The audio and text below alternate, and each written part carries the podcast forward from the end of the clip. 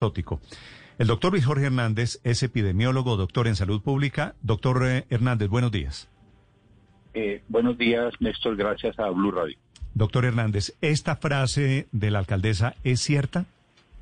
Totalmente cierta, totalmente cierta.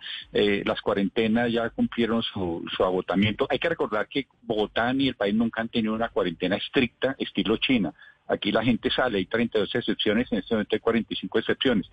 ¿Qué pasa? No solo son las reuniones familiares, sino el que se quedó en casa juicioso, el señor, la señora mayor de 70 años o el que tiene enfermedad crónica, sale el hijo, sale el nieto, se contagia por fuera porque la cuarentena es flexible, salen, traen el virus a la casa y hay un efecto tiempo-respuesta. La casa es de riesgo porque configura un espacio cerrado, un espacio a veces con poca circulación de aire y hay un contacto estrecho.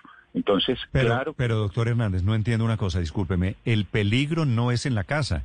El peligro es que salgan y lo contagien en la casa. Pero el peligro está afuera, no adentro. Está afuera, pero las cuarentenas nunca han sido estrictas. Siempre va a salir personas.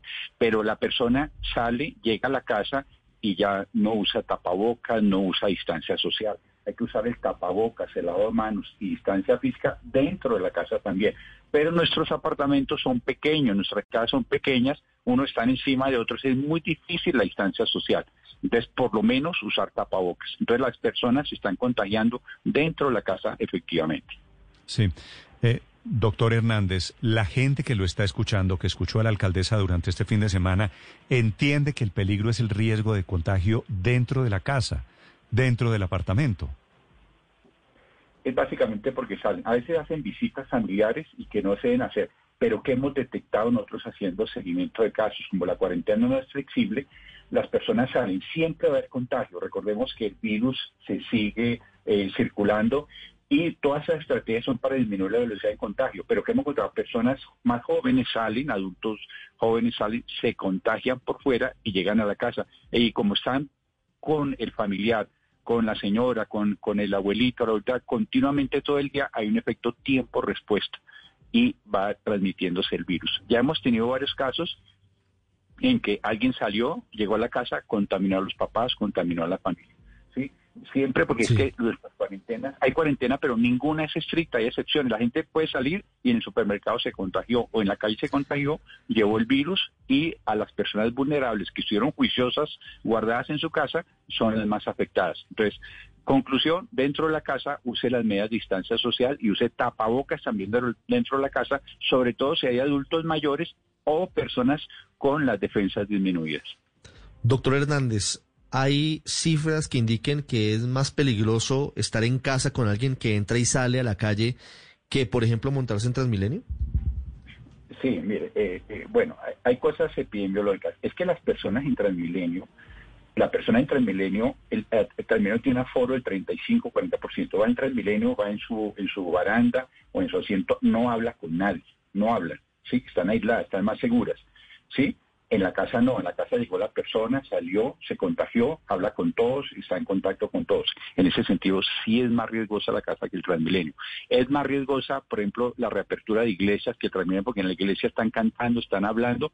Este virus se transmite contacto a eh, contacto. Al virus le fascinan los espacios cerrados, como la iglesia, como el Transmilenio, el hogar, la casa de cada uno es un espacio cerrado. Entonces, claro, claro pero entonces... es más fácil ahí. Pero entonces, ¿qué hacer? Digamos, cuando uno se pone a pensar y una vivienda de interés social en el país tiene en promedio 26 metros cuadrados y viven allí, no sé, 5, 6, 7, 8 personas, eh, ¿qué se puede hacer entonces para evitar los contactos? Porque no es tan fácil mantener ese distanciamiento social de dos metros por más que la gente use tapabocas en la casa. ¿Qué nos recomienda usted, doctor? Es cierto, no es fácil lo que se ha recomendado en las viviendas, digamos, es que las personas ventilen, eh, abran las ventanas, se diseñen solo, o sea, la ventilación, el lavamanos y el tapabocas. Son las cuatro medidas, higiene respiratoria, manos, contactos, distancia, pero en lo posible utilice alguna de ellas o la mayoría de ellas como de manos y el tapabocas. Eso ayuda. No olvides que tenemos cuarentena flexible y también permite que las personas salgan, a no ser que estén en una zona estricta, pueden salir a, deambular, a hacer actividad física. Eso ayuda. Pero las casas son factor de riesgo porque cumplen los ritos de ser espacios cerrados, se forman conglomerados y la persona se confía. pero, pero, doctor Hernández, ¿usted cree que un hogar en donde está pues digamos, el general, doy el cuadro más o menos de primera mano. Esposo, esposa, con un par de niños, ¿eso es un conglomerado? se considera un conglomerado porque no olvidemos que conglomerados son personas sin contacto, ¿sí? Hay personas con un contacto que puede ser familiar, social, laboral. Esos son conglomerados, son personas de diferente edad, sexo, y es como, si alguno de ellos sale, puede contagiar a los demás, ¿sí? Pero como son adultos jóvenes, tienen bajo riesgo, pero en las casas, recordemos que eh, casi un 10-15% de adultos mayores pueden vivir dentro de la casa, o personas con hipertensión, con diabetes, viven o que tienen las defensas bajas. Entonces salió y se puede contagiar esa persona que estuvo muy juiciosa en su casa. Entonces no se confíen solo porque eh, eh, la persona no salió. Adentro la pueden contaminar también. En lo posible usar tapabocas. Pero lo que ustedes dicen es cierto. Nuestros espacios cerrados son muy pequeños y mm. facilitan. Al virus le fascinan los espacios cerrados. ¿Usted usa en su casa, doctor Hernández, tapabocas?